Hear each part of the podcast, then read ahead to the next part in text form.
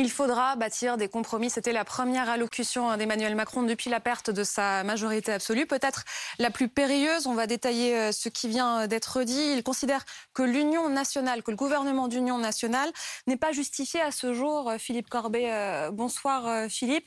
Et en même temps, il dessine une méthode ou coalition du gouvernement. Hein, c'est ça l'alternative ou des majorités au cas par cas. Oui, c'est ça. Soit une coalition, soit texte par texte. Il, c'est la conclusion qu'il tire de ces consultations des, responsables des partis. Il fixe une, autre échéance très rapide puisque il dit qu'au retour de ses engagements internationaux, et je crois comprendre qu'il parle même de retour de Bruxelles. Euh, donc Bruxelles, c'est demain après-demain mhm. et le sommet de l'OTAN est en début de semaine. Euh, enfin, il y a d'abord le sommet du G7. Donc je n'ai pas exactement compris à quel moment il fixe cette échéance aux partis politiques, mais dans les tout prochains jours, il veut savoir au fond, euh, à travers les réactions qu'ils auront à, son allocution de ce soir, leur état d'esprit.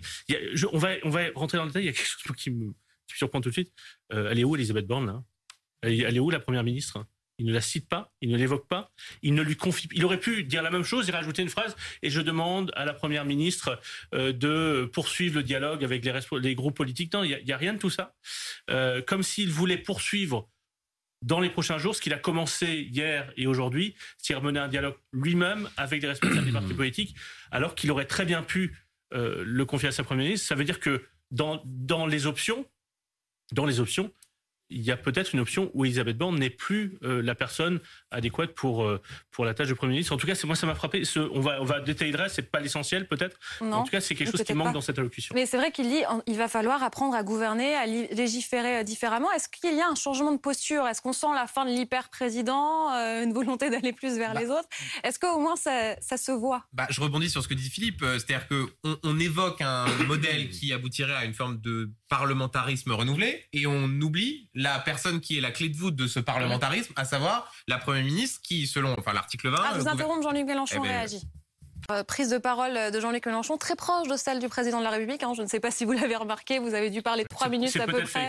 Oui, c'est peut-être fait exprès. Et ce qu'il dit ce soir, le choix n'est pas la ratatouille, l'exécutif est faible, l'Assemblée nationale est forte. Il le dit pile au moment où Emmanuel Macron essaie de reprendre la main, euh, Bruno Jeudi. Et, il y a toujours cette rengaine hein, maintenant du côté de Jean-Luc Mélenchon de dire que le gouvernement va devoir demander la confiance, que quand Elisabeth Borne grande absente du discours euh, d'Emmanuel Macron, va s'exprimer pour son discours de politique générale, elle devra solliciter euh, la confiance des Français.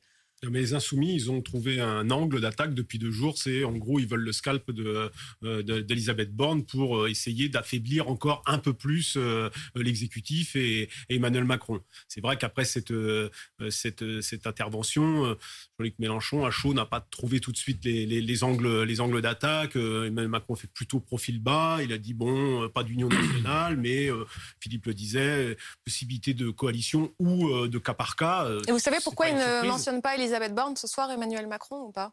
Parce que je pense qu'aujourd'hui, Emmanuel Macron ne, sait, navigue à vue. Il ne sait pas du tout si sa première ministre est en possibilité de réunir non pas la trentaine de, euh, de députés qu'il manque, comme Emmanuel Macron l'a dit, qui doit avoir un problème avec les, avec les mathématiques, mais une quarantaine, ou alors il a déjà. Peut-être qu'il a déjà trouvé les dix, euh, les dix autres. d'en avoir euh, gagné, trouvé une. On ne voit pas où, mais peut-être. Une quinzaine, peut-être. Hein. Elisabeth Borne a commencé ses, consultations. Hein, et, à mon avis, elle a déjà quelques, quelques élus qui lui ont fait part de, de leur disponibilité pour, euh, pour voter certains textes au cas par cas. Euh, donc, euh, je pense qu'il la mentionne pas parce que d'abord, c'est c'est à elle de maintenant, j'allais dire, de jouer. Elle a rien à perdre et peut-être qu'elle serait en mesure. Elle dit, euh, euh, quand on discute avec elle, elle dit, euh, j'ai, j'ai, j'ai, on dit que j'ai pas l'expérience politique, mais moi j'ai passé des textes difficiles à l'Assemblée. J'ai conclu des des compromis entre les sénateurs et, et, les députés sur tous mes textes. Donc, elle se fait fort peut-être de trouver ces 44. On verra bien. De toute façon, on va vite savoir si elle est capable de le faire. Et je pense qu'Emmanuel Macron, c'est pour ça peut-être qu'il ne la cite pas parce que peut-être qu'elle ne pourra pas les avoir et auquel cas euh, il changerait de, de Premier ministre. Et puis dans dans son entourage, on a bien compris que euh, Elisabeth Borne euh, était très discutée, pour ne pas dire euh, même disqualifiée aux yeux de certains, comme François Bayrou, qui l'a désingué comme jamais ce matin. Elle est déjà l'ombre d'une première ministre. Elle est déjà en train de s'éloigner. Je trouve que je trouve que dans la situation où ils sont, ils ont tort de de, de, de, viser Elisabeth Borne parce que franchement, s'ils commencent à chercher des boucs émissaires entre eux, ils vont vite voir qu'ils ont tous une part de responsabilité. Louis, est-ce qu'on y voit plus clair ce soir? Est-ce que cette prise de parole d'Emmanuel Macron euh, nous permet euh, d'être plus clairs, euh, nous, ce soir. En tout cas, l'Union nationale, dit clairement, ce n'est pas le moment. Pour le reste, la porte est ouverte. Du coup, je trouve qu'on n'y voit pas tellement plus clair. On sait juste, on a juste la confirmation de ce qu'il ne va pas faire, euh, c'est-à-dire notamment activer des outils institutionnels qui auraient été changement de Premier ministre, même si moi aussi je pense que c'est pas tellement le problème ce que les Français euh, attendent. Il y avait aussi les référendums, par exemple, parce que euh, uh-huh. De Gaulle, quand il avait un, Parlement hostile, et ça lui arrivait au début de la Ve République, eh ben, il activait l'outil qu'il avait lui-même mis en place, qui était le référendum. Et le référendum, c'est en appui d'un projet de loi. Donc s'il avait soumis un projet de loi avec des grandes mesures phares pour contourner le Parlement, ça aurait pu être un outil institutionnel. Il a choisi de ne pas le faire. Euh, et moi, je trouve qu'on est un peu en statu quo, en fait, parce que la proposition qu'il a faite, les partis, dans l'ensemble, les forces politiques ont déjà répondu. L'ORN et euh, la France Insoumise, enfin surtout la France Insoumise et Jean-Luc Mélenchon en a remis une couche, ont euh, expliqué que bon, il n'était pas là pour un, pacte de coalition. Chez LR, on sent que les positions sont un petit peu plus ambiguës, mais le Christian Jacob a, a, bien spécifié que la droite ne participerait pas un pacte de gouvernement. Donc Emmanuel Macron, quand il propose ça, il pose une question à laquelle euh, ses opposants, opposants déclarés pour l'instant, ont déjà commencé à répondre. Donc moi, je trouve qu'on ne fait pas tellement avancer le, le Spielblick ce soir et je ne sais pas ce qui va se passer quand il va rentrer du Conseil européen. Est-ce qu'au moins on a le « je vous ai compris » on l'a un petit peu. On l'a un petit peu avec. Mmh. Euh, j'ai entendu le message. En gros, vous avez vous avez vous avez fait, un choix à la présidentielle, vous en avez fait un autre législative. J'en prends acte, dit-il. Et euh, sans parler de défaite. non, il parle pas de défaite parce qu'il rappelle qu'il est la première force politique, ce qui Le et qu'il a gagné l'élection présidentielle. Et le, tout début. Le, propos de ce soir, c'était pas, pas tellement de donner une information spectaculaire. On est dans, juste dans une phase tactique. Il fallait qu'il mmh. prenne la parole parce que l'exécutif, pour l'instant, s'en était tenu à cette espèce de communiqué euh, lu par Elisabeth Borne un soir de pluie euh, sur un ton monocorde. Et donc ça, euh, ça s'était fait. Et depuis, on n'avait rien. Mhm. Et donc, il fallait qu'il parle. Qu'est-ce qu'il fait? Il décrit la situation et il fait un truc, c'est essayer de refiler la patate chaude mhm. ou le mistigris à l'opposition. Et donc, en disant, ben voilà, moi je présente aux Français, il y a deux choix qu'on connaît tous. La coalition, donc un accord de parti à parti, ça prendra du temps. C'est sur la base d'un compromis et d'un programme euh, pour gouverner ensemble ou sur la base de textes au vote par vote. Et voilà, donc ça, on n'a rien appris là-dessus. Simplement, il dit, attention les enfants, moi je m'en vais pendant deux jours. Quand je reviens, vous me donnez vos réponses et je verrai. Donc Jupiter n'a pas complètement disparu non plus. Et, euh, et c'est une façon de refiler, je disais, la patate chaude. Et c'est pour ça que Jean-Luc Mélenchon ne tombe pas dans le piège. Et euh, c'est un dialogue de sourds ce soir parce qu'il dit mm. non, non, non, tout ça, ça bah, sert à rien. Jean-Luc Mélenchon dit la même chose qu'hier. Il dit exactement la même chose qu'hier. Tout ça, ça sert à rien. C'est de la combine et de la ratatouille. Et donc on continue à demander. Euh, et ça risque d'être ça avec beaucoup de partis. Après, sur la durée, sur le moyen terme, sans doute des formations politiques vont peut-être réfléchir à une autre façon de collaborer ou non avec euh, la majorité présidentielle relative. Mais, euh, mais en tout cas, ce soir, on est juste dans un, match de posture d'une certaine Et on aura évidemment les réactions euh, des différents partis, du Rassemblement national, de la France insoumise dans, un instant.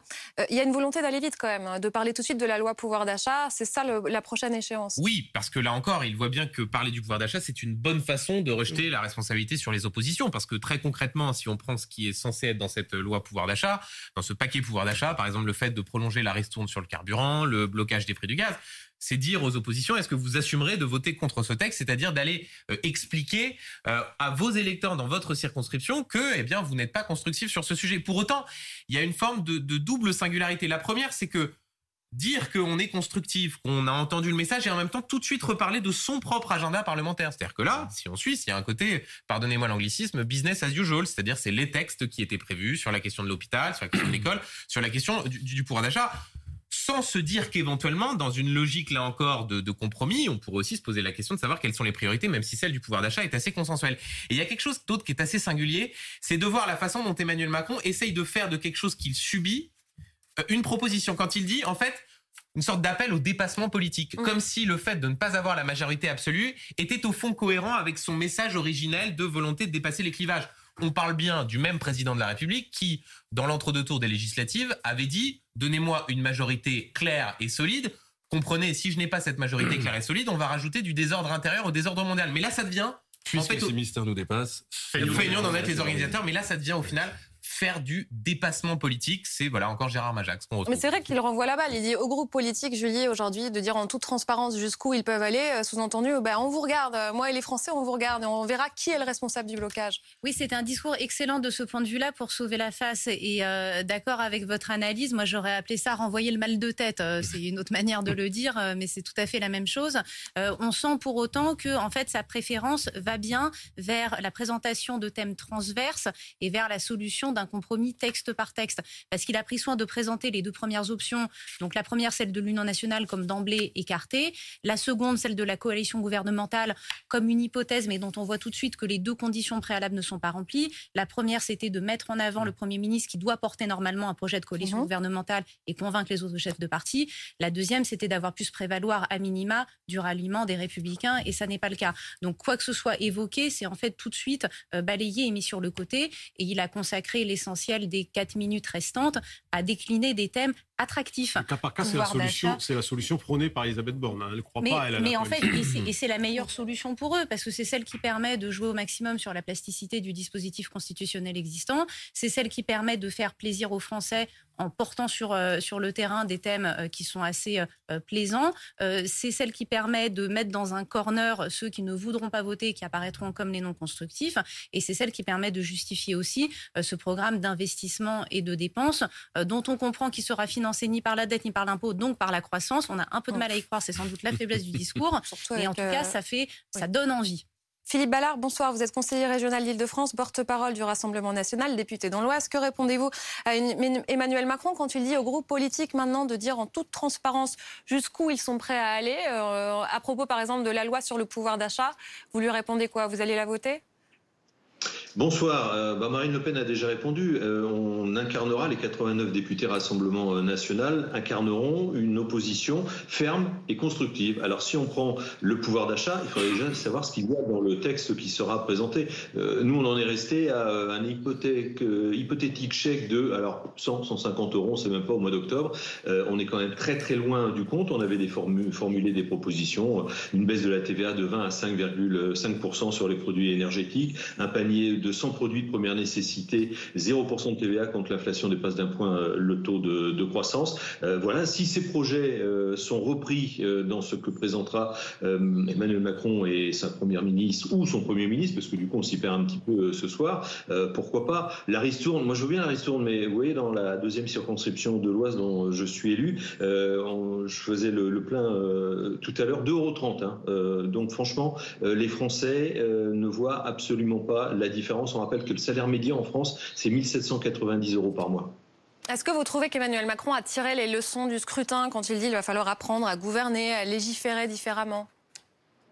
Ah bah c'est une très bonne question, Rélicas, parce que moi justement j'ai noté deux phrases là qui m'ont interpellé. Euh, j'entends euh, la volonté de changement et euh, je ne peux pas davantage ignorer les fractures et inquiétudes des Français.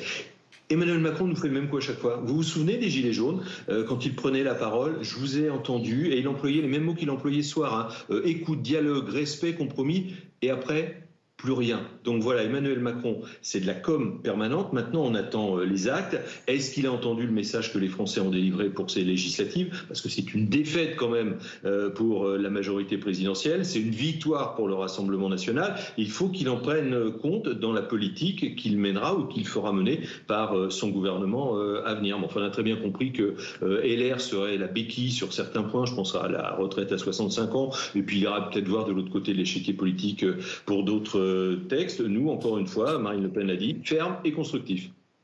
Merci beaucoup Philippe Ballard d'avoir réagi euh, sur BFM TV. Oui Philippe Je vous apporte une précision à une question qu'on se posait tout à l'heure ah. plateau, puisqu'il a fixé donc cette échéance au retour du Conseil européen à Bruxelles. Il faut rappeler qu'il a un agenda international très chargé à partir de demain. Bruxelles, Conseil européen, puis sommet du G7 en Bavière, puis sommet de l'OTAN à Madrid et un sommet des océans au Portugal. Donc selon, euh, selon l'Elysée, quand il dit dès mon retour de Bruxelles, nous continuerons à bâtir cette méthode nouvelle, en fait le président donne rendez-vous, donne 48 heures aux oppositions pour choisir la méthode, donc contrat de coalition ou majorité texte par texte. Il attend que chacun se positionne au vu de ces deux propositions qui sont revenues dans les discussions avec des, Mais elles chefs de parti. Pas maintenant, il veut mettre les oppositions face à leurs responsabilités. Il aura, on a parlé non hier, j'imagine. Euh, oui, c'était déjà sur la table. D'une certaine manière, là, il, fait, j'ai écouté, il fait un message aux Français, j'ai entendu votre message, j'ai consulté les chefs de parti. Voici les deux options qui se dégagent, coalition ou majorité texte par texte, et il fixe une échéance très courte, 48 heures, aux, partis et aux groupes parlementaires pour répondre. Est-ce qu'on n'a pas déjà la réponse? Parce que là, vous nous dites qu'il y a un ultimatum de 48 heures. On, peut déjà dire euh, quelle est l'option qui va l'emporter, non? Ah, Si, si, d'ici 48 heures, il y a des partis politiques qui viennent, euh, qui, disent publiquement qu'ils veulent rejoindre une coalition euh, dessinée par Emmanuel Macron, ça serait une grande surprise. Bah sur, le programme de Macron. mais sur le programme d'Emmanuel Macron. Parce que ce qu'on comprend, c'est qu'il reprend son programme présidentiel, c'est-à-dire qu'il n'y a pas d'amendement. Et moi, il y a une phrase qui m'a beaucoup frappé, c'est quand il dit qu'il ne veut pas perdre la cohérence du projet que vous avez choisi en avril dernier. Je pense qu'il y a un énorme malentendu dans cette phrase. Je ne pense pas qu'Emmanuel Macron ait été élu sur ce projet dont ne serait-ce que parce que la campagne était un peu engloutie par la guerre en Ukraine, on a, les Français ont assez peu entendu parler. Par un front anti-Le Pen. Il a été élu par un je, front anti-Le Pen et parce qu'on ne change pas de capitaine dans la tempête. Donc il y a un grand malentendu, je trouve, dans la phrase que, à mon, et à mon avis, lui-même le sait. Quand on parle de tirer les leçons, euh, il tire les leçons qu'il veut. Quoi. Il regarde le scrutin qu'il a. sur le fond. Ça, Emmanuel Macron, il veut acter le blocage des oppositions sur la coalition. C'est un coup taxiste. C'est ce que disait Mathieu, qu'on est dans la posture et la tactique. Alors attendez, quelle est la suite que ce soit eux qui disent Quelle est la suite, Bruno? Une fois que le blocage est constaté, on prend les Français à témoin. Qu'est-ce qui se passe? On sous l'Assemblée, c'est quoi l'état d'après On est sur le texte par texte. Oui, ça. ça veut dire qu'ensuite, ça n'interdit pas, et, on a déjà entendu certains euh, groupes ne pas écarter euh, de voter certains textes. Euh, les républicains l'ont dit, et comme certains socialistes ou de divers gauches qui sont prêts à voter certains textes. Après, ça ne veut pas dire qu'il obtiendra avec ça les 44. c'est surtout la première pierre posée dans le futur argumentaire de dissolution. Il faut prendre les Français à témoin pour partager le bazar. Ben, c'est pas seulement ma faute, euh, les autres ils n'ont pas voulu non plus. Et donc ça, c'est ce qu'il fallait acter aujourd'hui. Sur la loi sur le pouvoir d'achat, hmm. euh, est-ce que ça s'annonce comme étant le premier blocage Ce sera le premier vrai test? Alors, ce sera d'un côté, c'est le premier vrai test parce que c'est sans doute le, premier texte de loi qui sera à l'Assemblée, et en même temps, est-ce véritablement le plus euh, le plus difficile? Parce que on va bien voir dans le vote des articles précisément ce qu'on évoquait sur le blocage des prix du gaz, sur le prix à la pompe. Là, pour le coup, les oppositions pourront être mises sous pression, même si, quand on regarde dans le détail, les LR passent leur journée à dire qu'il faut arrêter de faire des chèques en blanc. La France Insoumise et la NUPES euh, disent qu'en réalité, c'est mettre un pansement sur une jambe de bois et qu'il faut faire les blocages des prix de première nécessité, euh, euh, baisser les taxes. Donc, malgré tout, ce sera un test. On peut aussi voir, il y a indéniablement une volonté de prendre les Français à témoin des futurs blocages. Il y a aussi peut-être une sorte de volonté du joueur de poker de faire un premier pas sans tout à fait non plus euh, comment dire se laisser la possibilité que post 48 heures il y ait d'autres d'autres arguments. Puis il y a quelque chose d'assez singulier, c'est que il dit au début, en réalité maintenant la France majorité euh, relative, il y a d'autres pays où ça existe. Oui, mais sauf que dans les autres pays, c'est beaucoup plus clair. Quand on est en Allemagne, on arrive, on dit euh, je ne suis pas en, je ne suis pas en mesure de gouverner seul. Les électeurs savent à peu près, même si parfois ça peut varier avec qui on est susceptible de gouverner.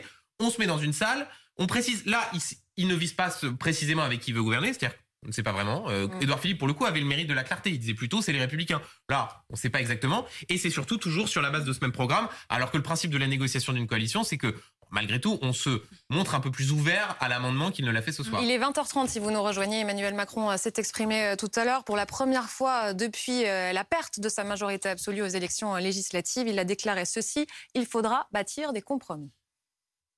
Il faudra bâtir, comme je l'expliquais, des compromis des enrichissements, des amendements, mais le faire en toute transparence, à ciel ouvert, si je puis dire, dans une volonté d'union et d'action pour la nation, qui concerne toutes les forces politiques, à commencer par la majorité présidentielle, mais toutes les autres, mais aussi les forces vives, les partenaires sociaux, les élus, les associations, nous tous.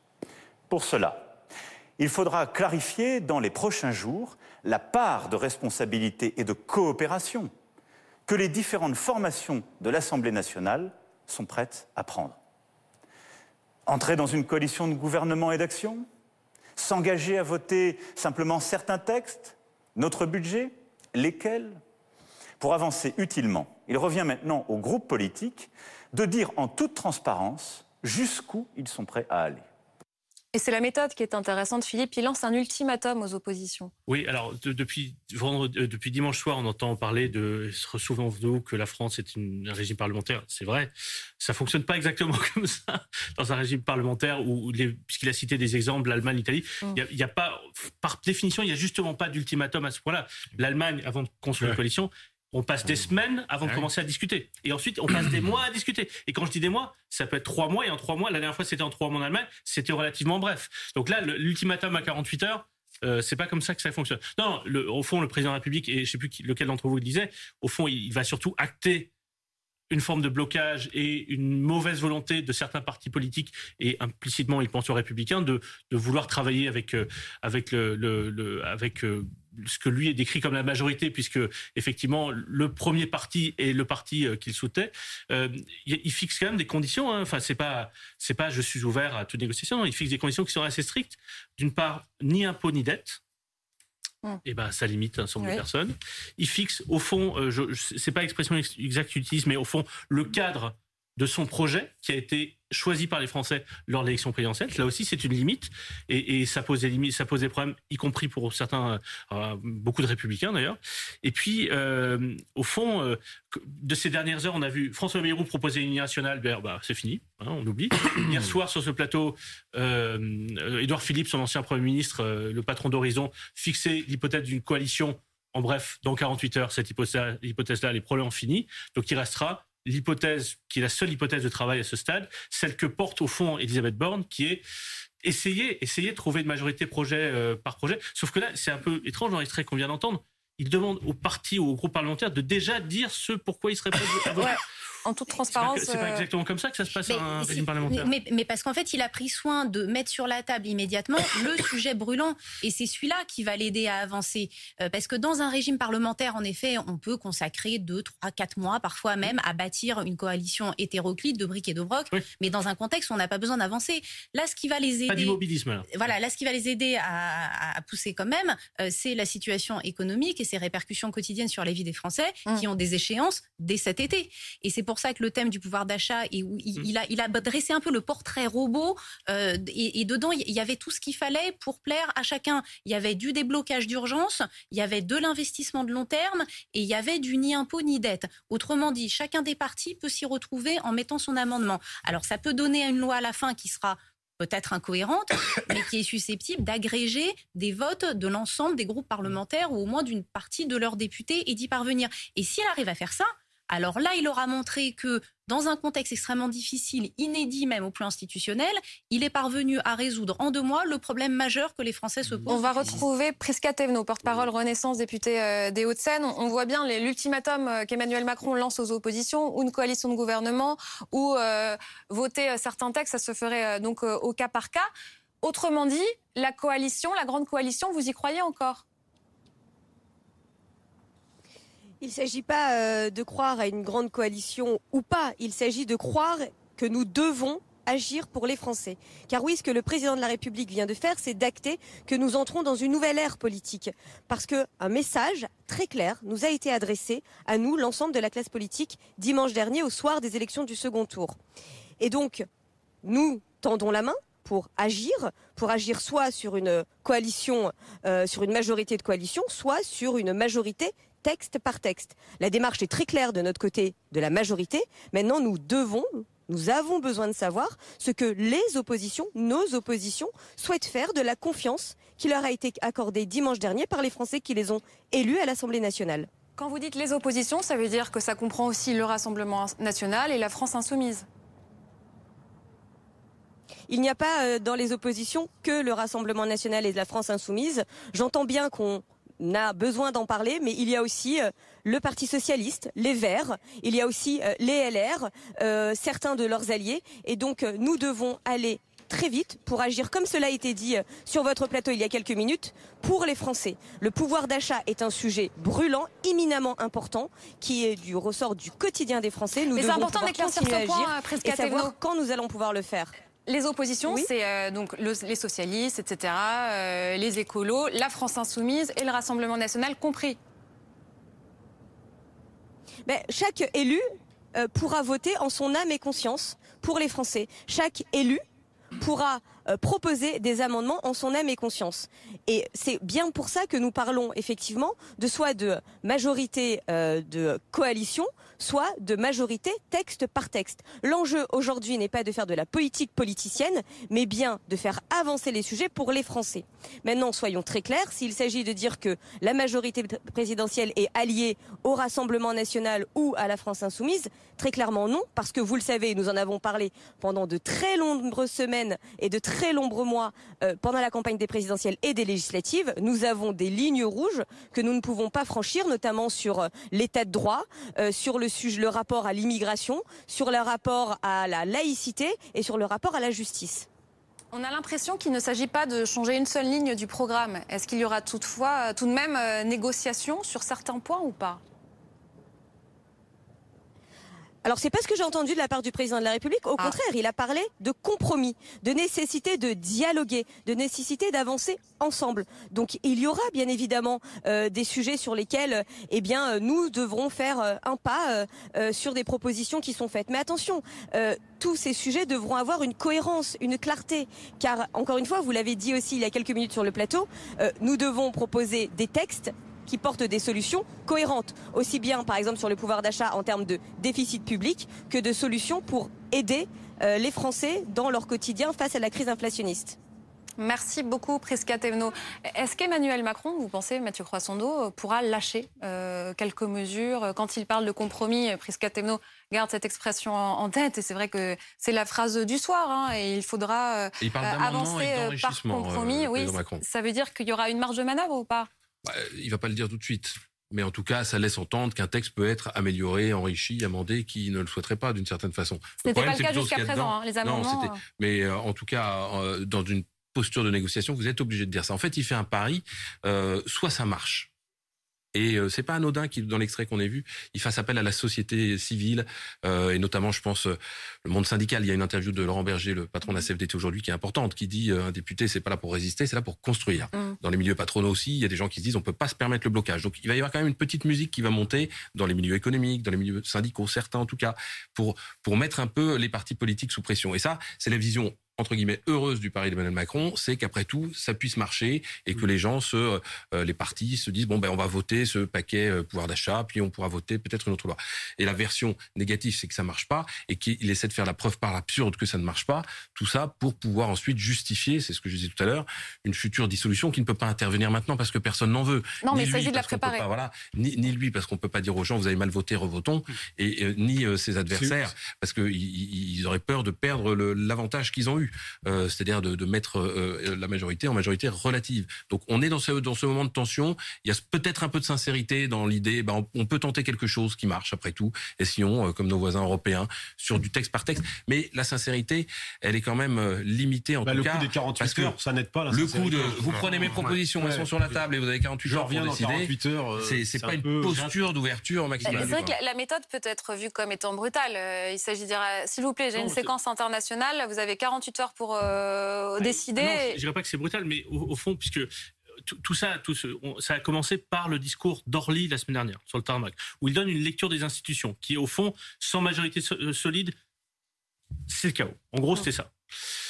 Bon, euh, les Français, on est ça en tête, on fait un choix très clair. Et d'ailleurs, notre sondage est là ce soir confirme que c'était pas un accident dimanche, qu'ils ont fait un choix très conscient. Les Français assument. Ils assument ce qu'ils ont fait. Et ils sont assez contents, visiblement, selon le sondage, 71% de ce qui s'est passé. Euh, Au fond, pour faire simple, pour résumer ce qui s'est passé dimanche, c'est que les Français, pas un scrutin majoritaire à deux tours, ont donné un résultat qui ressemble à peu près à un scrutin proportionnel. C'est une représentation dans l'Assemblée de l'écho des fractures. Et d'ailleurs, il y a fait référence. Il dit les fractures, les divisions profondes, les inquiétudes, l'impression d'une vie bloquée. Voilà, ces Français qui n'étaient pas représentés à l'Assemblée nationale le sont. Très bien. Maintenant, qu'est-ce qu'on fait? Euh, Il ne semble pas avoir tout à fait intégré encore ce que ça change. C'est-à-dire que cette lecture parlementariste ont voulu imposer les Français euh, se confrontent à une tradition qui est portée par le président de la République, mais aussi par ses prédécesseurs, d'une approche plus présidentielle de la Ve République. Et au fond, depuis 1960, 1962, 2002, et puis, enfin, voilà, bref, l'histoire politique de la Ve République a été vers un renforcement du caractère présidentiel.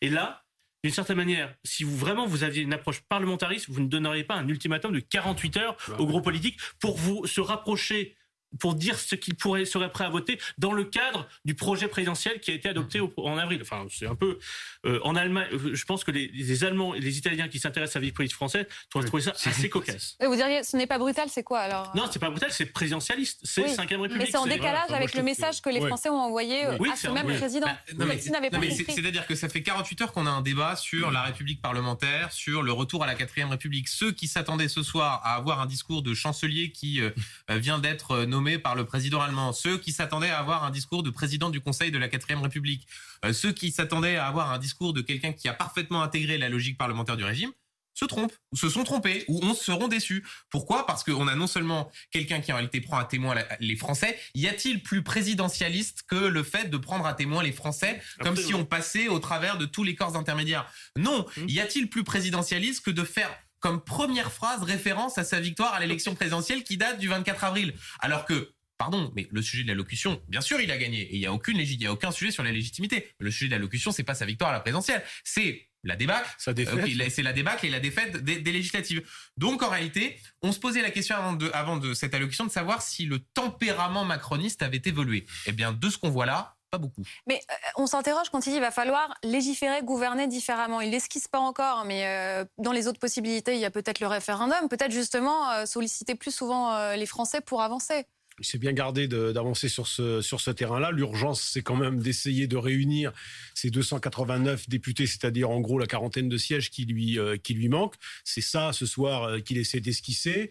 Je trouve qu'il met pas beaucoup de genoux à terre, pour faire simple, que les 48 heures qu'il donne aux oppositions pour lui répondre, je suis pas sûr qu'ils prennent ça euh, très très bien, mais il y a quand même de la confiance un peu chez lui quand il dit euh, euh, il est possible de trouver une majorité plus large. Donc quand même, il mm. doit, il doit voir peut-être qu'il doit déjà avoir une évaluation du nombre de députés potentiellement qui peut venir, par exemple sur le texte pouvoir d'achat, puis sur les autres textes qui viendront dans la foulée du premier. C'est sans doute ça qui l'anime. Après, Emmanuel Macron, c'est un tempérament euh, à ne pas euh, briser la tête comme ça. Donc c'est vrai, il n'est pas encore René Coty, euh, mais il est plus le général de Gaulle. Hein. fatalement, il finira par être René Coty. oui, ben, non, mais là, il, il se bat. C'est-à-dire qu'il croit qu'il va pouvoir arriver à cette quarantaine de. Et de toute façon, il n'y a pas d'autre choix. Sinon, c'est le, c'est le blocage. Et c'est Mathieu ou Louis qui disait on va vers la dissolution d'ici six mois, un an. Et qui la cherche, cette quarantaine ou trentaine On ne sait plus, lui dit ah, trentaine, mais il nous semble que c'est quarantaine. Mais Elisabeth Borne, qui est la, grande absente de ce discours, euh, quel est son sort? Que fait-elle en ce moment? Et euh, est-ce qu'elle vit tout simplement la, fin de, son rôle de première ministre? Alors il y a quelque chose qui, à mon avis, n'a pas changé dans le tempérament d'Emmanuel Macron, et on l'a encore vu ce soir, c'est qu'il n'aime pas se déjuger. Euh, donc le choix, y compris dans le choix des personnes, donc souvent il n'aime pas non plus agir sous la pression. Donc le choix des gens qu'il a effectué, qu'il a effectué lui-même, euh, même si dans le cas d'Elisabeth Borne, ça a été un jeu de pression de tous les côtés, notamment pendant un certain week-end, mais il n'aime pas se déjuger. Donc, euh, ce serait évidemment se désavouer lui-même que de, se séparer d'Elisabeth Borne dans un bref délai. Je pense aussi que c'est pour ça qu'il ne la cite pas ce soir, parce qu'il n'en fait pas un, élément essentiel de l'équation. Et à mon avis, il a raison. Je ne suis pas sûr que moi, Elisabeth Borne, soit un élément essentiel de l'équation. En revanche, c'est vrai que ça le piège d'une certaine manière. Il a fait le choix dans la continuité un peu de Jean Castex, de pas nommer un, Premier ministre très politique, de pas nommer un Premier ministre fort, de pas nommer un Premier ministre connu. Et donc, il a fait le choix de ne pas faire de Matignon une chambre importante dans la régulation de la majorité politique, parce qu'il pensait avoir sa fameuse majorité large et solide dont il nous parlait euh, la semaine dernière. Mais aujourd'hui, c'est vrai que ça le piège, ce soit le choix technocratique, d'un profil technocratique pour Matignon, et non d'un profil très politique. Euh, et d'ailleurs, c'est toute la plaidoirie de, François Bayrou euh, ce matin. Aujourd'hui, il se retrouve piégé par ça, parce que du coup, tout, tout lui revient à lui, et il ne peut pas déléguer à une autre personnalité de la Macronie la gestion de cette situation hyper compliquée euh, entre gouvernement et Parlement. On en parle avec Gilles Platret. Bonsoir, vous êtes maire de Chalon-sur-Saône, vice-président national des Républicains. Vous avez entendu Emmanuel Macron qui vous lance un ultimatum, hein, qui lance un ultimatum aux oppositions, 48 heures pour choisir ou la coalition de gouvernement ou des majorités au, cas par cas. J'ai l'impression que vous avez déjà choisi. Écoutez, je crois surtout que, enfin, c'est un sentiment personnel, mais j'ai vraiment l'impression que le président est en train de préparer une crise institutionnelle.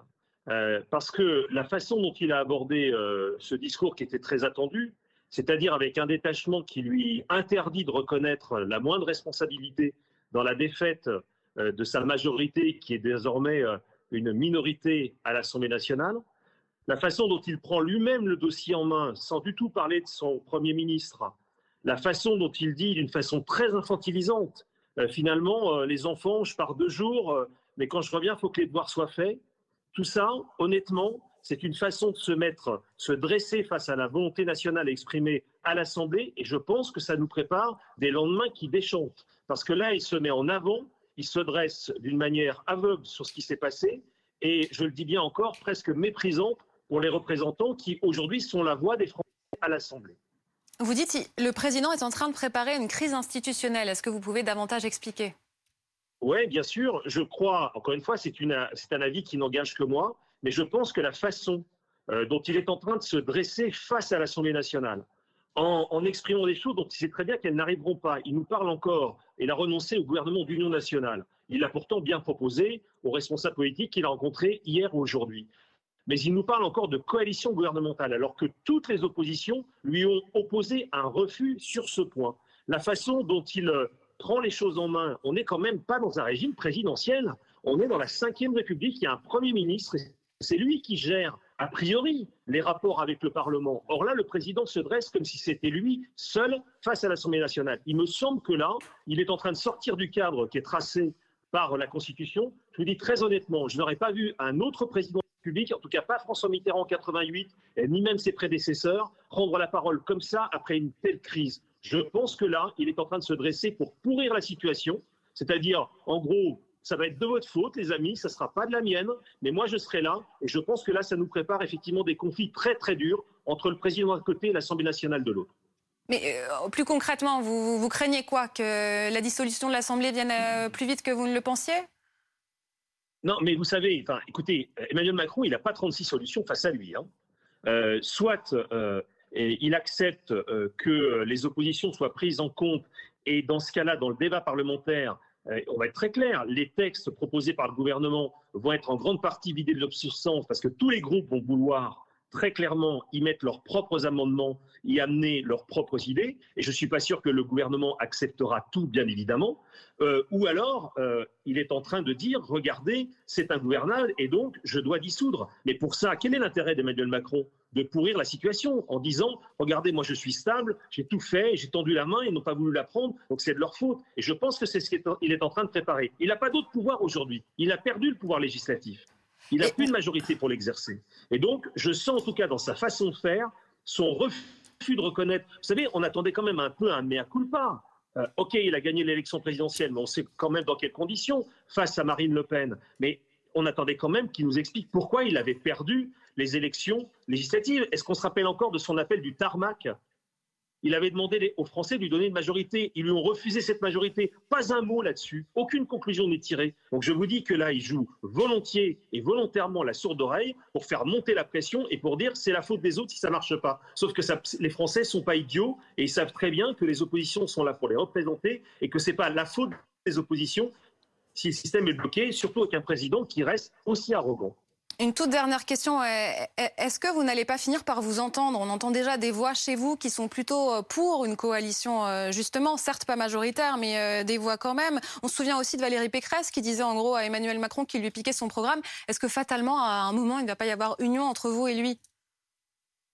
Alors, écoutez, là, franchement, si cette union devait arriver, ce serait un retournement de situation complètement inédit. Le parti depuis des semaines, dit qu'il ne participera à aucune majorité avec M. Macron. Le parti, depuis dimanche soir, par la voix de Christian Jacob, réitéré lundi par la voix du, Conseil stratégique, réitéré hier soir par la voix du bureau politique, a dit très clairement deux choses. Nous ne participerons à aucune majorité avec M. Macron. Et deuxièmement, ceux qui pensent le contraire au sein de notre mouvement sont invités à se taire. Ça, ça a été dit aussi hier soir. Donc, à partir de là, la ligne il est très clair. Nous ne sommes pas dans l'obstruction systématique, bien entendu, nous ne l'avons jamais été, nous ne le serons pas. Nous sommes une opposition responsable, responsable mais déterminée, c'est-à-dire qu'il n'y aura aucun contrat de gouvernement. Nous jouerons notre rôle, celui que nos électeurs nous ont assigné. Personne ne nous a élus pour participer à une coalition gouvernementale.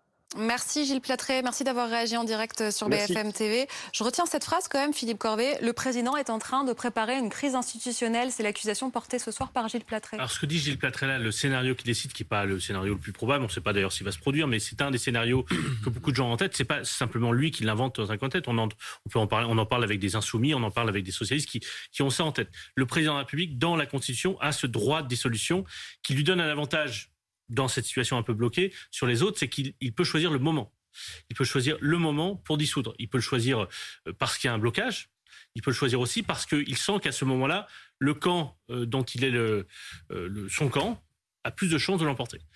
Et effectivement, comme le disait Gilles Platré, pour être en situation d'apparaître comme le camp capable de débloquer une situation, il faut d'une certaine manière prendre les Français à témoin et démontrer qu'à la fois il y a eu une volonté de, de trouver des solutions, et c'est ce qu'il fait ce soir, en tout cas c'est ce qu'il entendait faire ce soir, en montrant qu'il avait reçu les patrons de groupes politiques, qu'il y avait deux possibilités, qu'il leur donne euh, deux jours, c'est court, mais il leur donne deux jours pour réfléchir aux différentes possibilités. Enfin voilà, et d'engager le pouvoir, pouvoir d'achat, pas d'immobilisme, etc.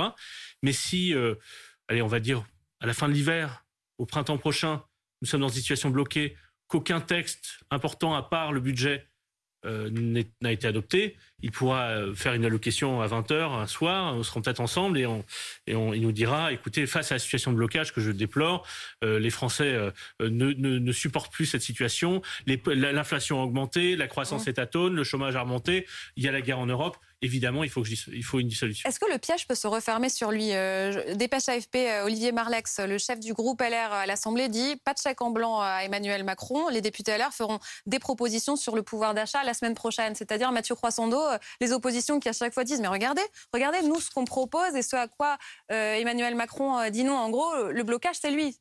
Oui, parce qu'il bah, y a un côté cours de récré. Hein. Mm. Euh, jusqu'où t'es prêt à aller? Non, toi d'abord, toi d'abord, dis-moi. Voilà, c'est un peu ça quand même. Chacun avec son programme. C'est ce qu'on va vivre, ça, va être ça? C'est ce qu'on vit pour l'instant. C'est-à-dire que le président de la République dit, ben voilà, il refixe ses priorités, qui sont les priorités euh, dessinées assez largement, d'ailleurs pas forcément toujours dans le détail au cours de la campagne présidentielle et puis un petit peu euh, celle des législatives.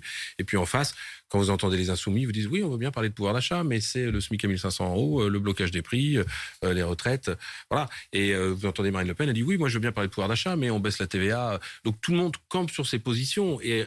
Sauf qu'il y a quand même, même si c'est une majorité relative, un parti qui est plus nombreux que les autres. Donc c'est quand même généralement autour de ces partis-là que se construisent les coalitions. Il arrive parfois beaucoup plus rarement euh, chez nos voisins que euh, trois petits partis minoritaires se mettent ensemble pour euh, pour pour contrer le, le, gros parti. Mais là, ça n'est pas possible parce qu'on est sur des blocs assez étanches idéologiquement, beaucoup plus étanches que dans les démocraties parlementaires voisines, et, et surtout qui partagent absolument rien, rien ne serait-ce que concrètement, même même peu d'intérêt tactique à part laisser traîner ce bazar le plus longtemps possible en espérant que eux sortiront vainqueurs de, de, de cette dissolution attendue si elle arrive.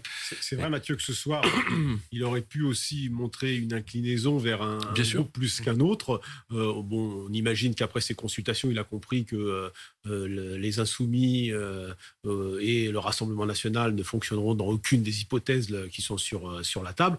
En revanche, il aurait pu montrer une inclinaison vers les républicains plus nette. Ce qu'a fait Edouard Philippe ce qu'a fait Edouard Philippe ici même hier soir. Il aurait pu justement montrer, flatter sur certains dossiers. Ou faire comme il avait fait dans l'entre-deux tours de la présidentielle, aller piquer des, deux, trois propositions et, dire là, là, il n'a pas cherché à, à, prioriser ce groupe-là ou alors, euh, on sait qu'il y a un groupe de 22 euh, élus euh, divers gauche socialistes aussi. Bon, peut-être qu'il imagine que ceux-là sont déjà en partie captés. Mais c'est vrai que là, il ne marque pas une inclinaison vers un des groupes, et notamment les Républicains, qui, de toute façon, on va pas se, c'est celui avec lequel il peut espérer faire son cas par cas. Après, ce sera plus compliqué dans les autres, les autres hypothèses, aller chercher des élus divers. Mais, la réciproque est vrai, parce que la virulence de la réaction de Gilles Platret tient pas à des écarts idéologiques. Donc, elle tient surtout au fait de cette déception de ne pas avoir été euh, reconnu euh, dans un point relatif avec euh, cette déconvenue que finalement Gilles Platry n'étant pas le barycentre des, des, Républicains. parce que lui, la coalition avec Zemmour, il était prêt à en faire une au moment de la présidentielle. Je pense qu'il faut plutôt écouter.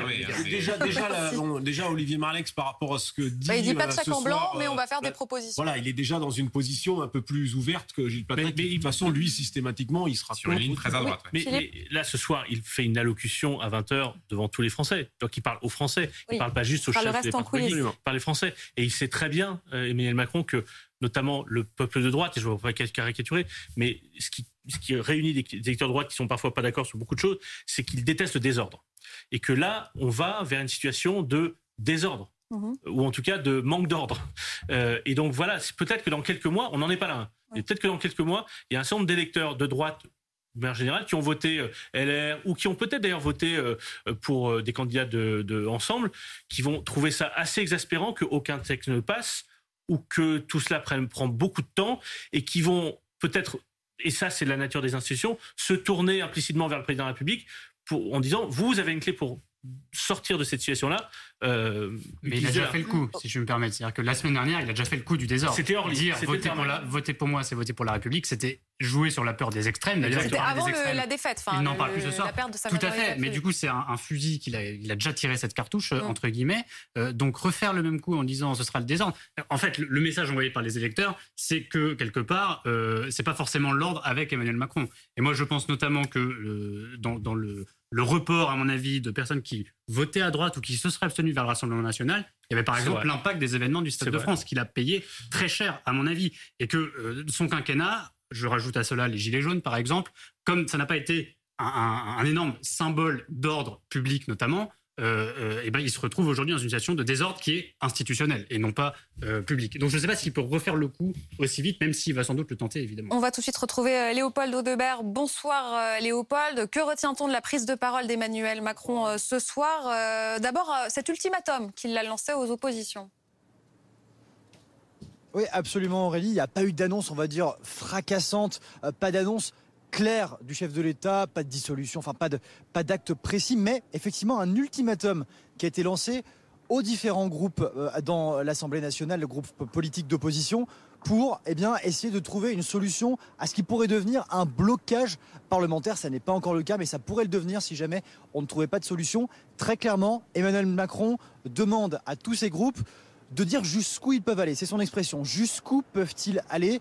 Est-ce qu'ils peuvent aller jusqu'à une coalition? C'est-à-dire que la majorité parlementaire, la majorité présidentielle s'allierait avec peut-être les LR ou bien d'autres partis en vue d'un texte commun qui réglementerait finalement tout ce qui pourrait se passer, la manière dont on mènerait une politique? Ou bien est-ce que euh, ces groupes préfèrent voter texte par texte, loi par loi, différents, différentes propositions. C'est vraiment ça qu'a demandé Emmanuel Macron. Il a également donné rendez-vous à ces différents groupes après sa séquence internationale. Il leur dit mettez-vous d'accord, moi je reviens euh, dans 48 heures très précisément. Pourquoi? Parce qu'il va se rendre à Bruxelles dès demain euh, pour eh bien, euh, aborder une question importante dans un Conseil européen, celle de l'adhésion, de la question de l'adhésion de l'Ukraine à l'Union européenne qui pourrait peut-être arriver. Il va partir donc, il va revenir et il voudra qu'à ce moment-là, en tant que Jupiter, il reprend sa posture de Jupiter à ce moment-là, euh, tout le monde se mette d'accord, en tout cas qu'une solution émerge.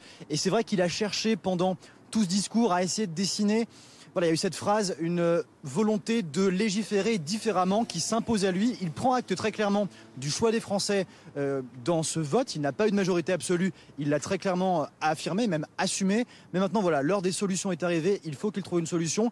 Il a déjà commencé à consulter les partis. Emmanuel Macron, hier et aujourd'hui, on vous l'a fait vivre en direct sur BFM TV. Vous avez vu dans les jardins de l'Elysée différents chefs de parti, des groupes d'opposition à l'Assemblée nationale qui ont rencontré le chef de l'État. Voilà maintenant le moment des solutions concrètes, important. Emmanuel Macron, dans 48 heures, voudra une solution et on verra si elle est trouvée ou non.